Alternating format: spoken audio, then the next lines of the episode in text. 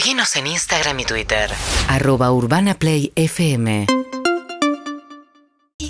finalmente hoy, la casa de subasta Sotheby's da por finalizada la subasta de la camiseta de Diego Armando Maradona, la que utilizó en los cuartos de final del Mundial de México, la aquella con la que hizo los dos goles más importantes de su carrera y creo que del fútbol mundial en Sí, un sí. punto, ¿no? Yo creo El que gol de la, del de siglo la y la histo- mano de, de la historia de los mundiales, cuanto menos. ¿Sí? Sí, sí, sí. Bien. Para la Argentina, sin duda. Andrés Burgo es periodista, autor del libro El partido Argentina-Inglaterra 1986 y además autor de eh, el seguimiento de la historia de esta camiseta, unos eh, hilos de Twitter y unos artículos muy interesantes. ¿Cómo andas, Andrés? Buen día.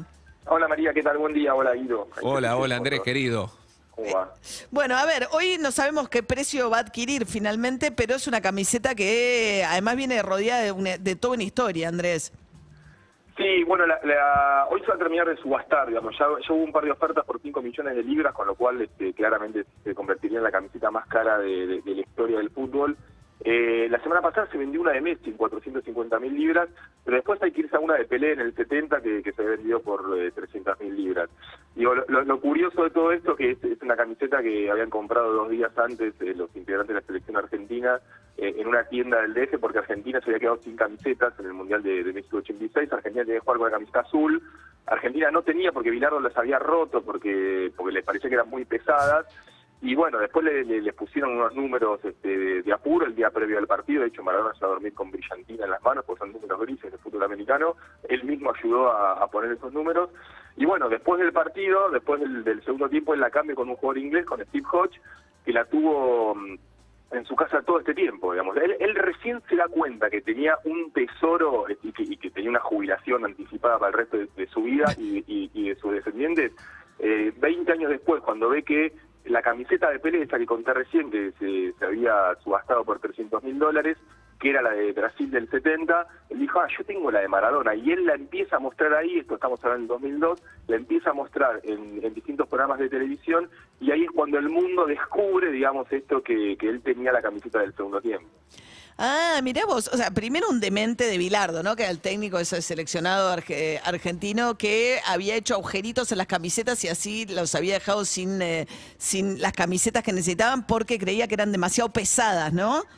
Claro, eh, Bilardo, obsesivo, eh, lo que le pide a, la gente de Coque Sportif, que era la gente que le hacía la camiseta de la selección en el 86, es, mira, este mundial se juega en la altura, al mediodía y en verano. Haceme camisetas livianas. Entonces, Le- Lecoq le hace camisetas livianas que son las titulares, las celestes y blancas, eh, con agujeritos, se llama panal de abeja en la, en la jerga.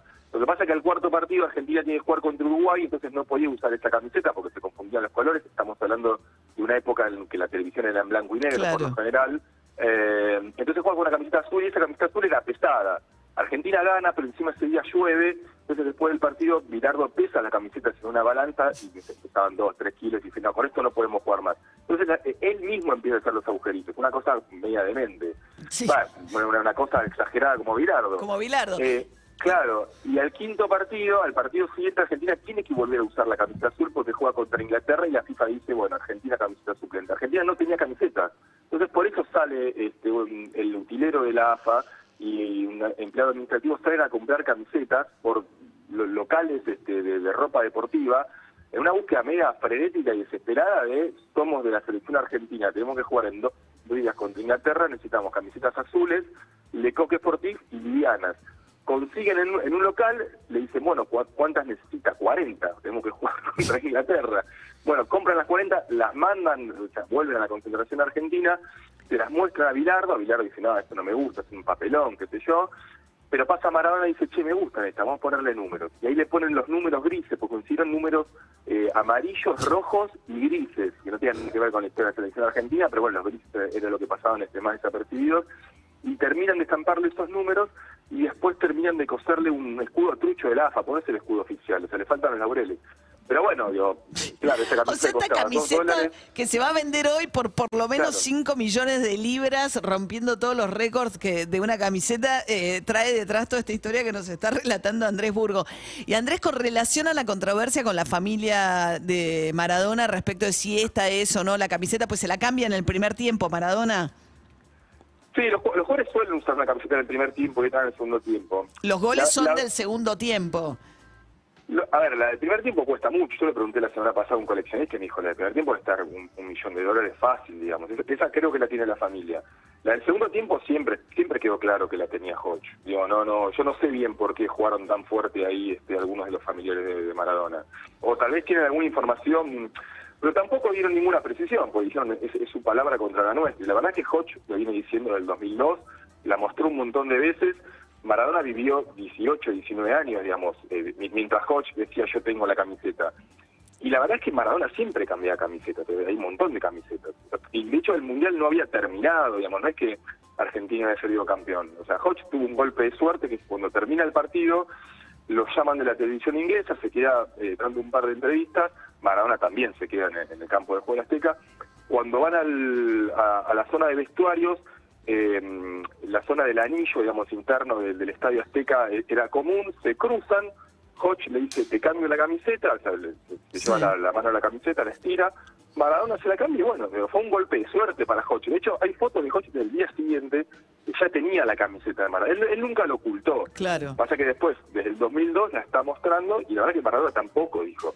E incluso lo que hace eh, la casa de subastas es haber comprobado con pequeños detalles, son camisetas digo, tan, tan llamativas, tan amateur, que se comprueba que la que tiene Hodge es del segundo tiempo por una serie de detalles absolutamente mínimos, pero Claro. que quedan claros, como el número y el escudo, que la que tienen ellos es la del segundo tiempo, que vale más por los goles, digamos. Claro, claro, sí, obviamente el gol a los ingleses y el gol más bonito de la historia de los mundiales, el, el gol de la mano de Dios, famoso, y el gol de más bonito de la historia de los mundiales, con un partido que tenía la carga además que esto era 86, cuatro años después de la derrota argentina en Malvinas, con lo cual era una suerte de vindicación también de Argentina frente a los ingleses que nos habían ganado la guerra. Igual me pregunta Andrés, por último, eh, Andrés Burgos es eh, autor del libro El Partido, justamente de esta historia, Argentina-Inglaterra en 1986. Si esto no le va a quitar la espontaneidad a, digo, qué sé yo, Benzema, no sé, el día de mañana o viene la final de la Champions y con quién cambia la figura de la Champions su camiseta, como la idea de que aquel al que le des eh, la camiseta, que era un gesto de cordialidad deportiva, se termine convirtiendo en un negocio de este tamaño. Lo que pasa es que eh, hoy hay muchas más camisetas, antes eran más artesanales y esta es particularmente artesanal. Eh, y, y al mismo tiempo es un gesto deportivo, digo, Maradona era un, era, era- un gran eh, era un gran futbolero, era, era un, él siempre tuvo muy buena relación con todos los jugadores ingleses, o sea, puede quedar en el recuerdo que el arquero Shilton sigue enojado y el defensor que está enojado, pero él se llevaba muy bien con los jugadores y, y la verdad que si viene un rival y hoy a Messi antes de los partidos ya le piden que cambien la camiseta Sí, claro, sí. lo que y se la piden varios, digamos. Sí. O sea, cuando los partidos de, de Copa Argentina, cuando juegan contra River y Boca, el resto de los grandes, sé, los equipos de primera C, Sí. primera D, están todos detrás de los jugadores pidiéndoles camisetas. Eh, lo que pasa es que estas son camisetas más artesanales. Cuanto cuanto más viejas las camisetas son, son más caras, Más son más difíciles de Bien. conseguir. Hoy hay una industria alrededor de... De la camiseta que, le quita un poco de valor, pues ser, claro. Andrés Burgo, periodista, muchas gracias Andrés. Saludos, un abrazo. ¿eh? Un abrazo. Gracias a ustedes. 5 millones de libras es la última oferta. Hoy se remata, hoy se entrega la camiseta. Seguimos en Instagram y Twitter. Arroba Urbana Play FM.